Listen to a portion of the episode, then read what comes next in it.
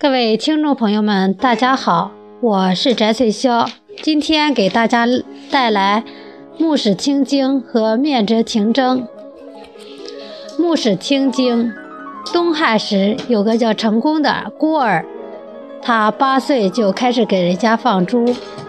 一天，小成功像往常一样赶着一群猪去放牧。当经过私塾时，他听见一位老师正在讲课。原来是徐子胜老师正在给几百个学生讲解《春秋经》。小成功偷偷躲在墙外，认真地听着。他越听越入迷，便请求徐子胜老师让自己留下来旁听学习。老师答应了。接下来的日子里，成功每天都给学生们上山砍柴、干重活，同时勤学不倦，认真研习。最终读通了这本经书，成功长大后仍然坚持上进好学、吃苦耐劳的精神。他才识过人，后来被朝廷封为博士，做到了侍中祭酒的职位，名声一直传扬到北方的匈奴。面折停征，魏征是唐代著名的政治家，以直谏敢言著称。是中国历史上最负盛名的谏言大臣。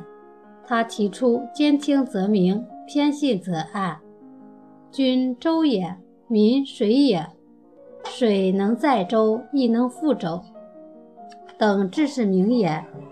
其博学多才，文采飞扬，著有《群书治要》等书，深受唐太宗的器重。魏征曾先后向唐太宗谏言二百余事。劝诫他以史为鉴，励精图治，任贤纳谏。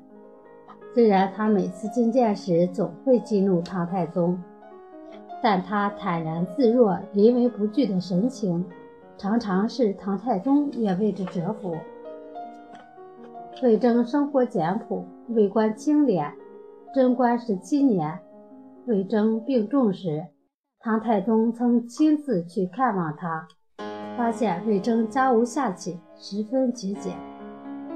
他去世后，唐太宗痛哭道：“人以铜为镜，可以正衣冠；以古为镜，可以指兴替；以人为镜，可以明得失。现在魏征去世了，我便失去了一面镜子啊！”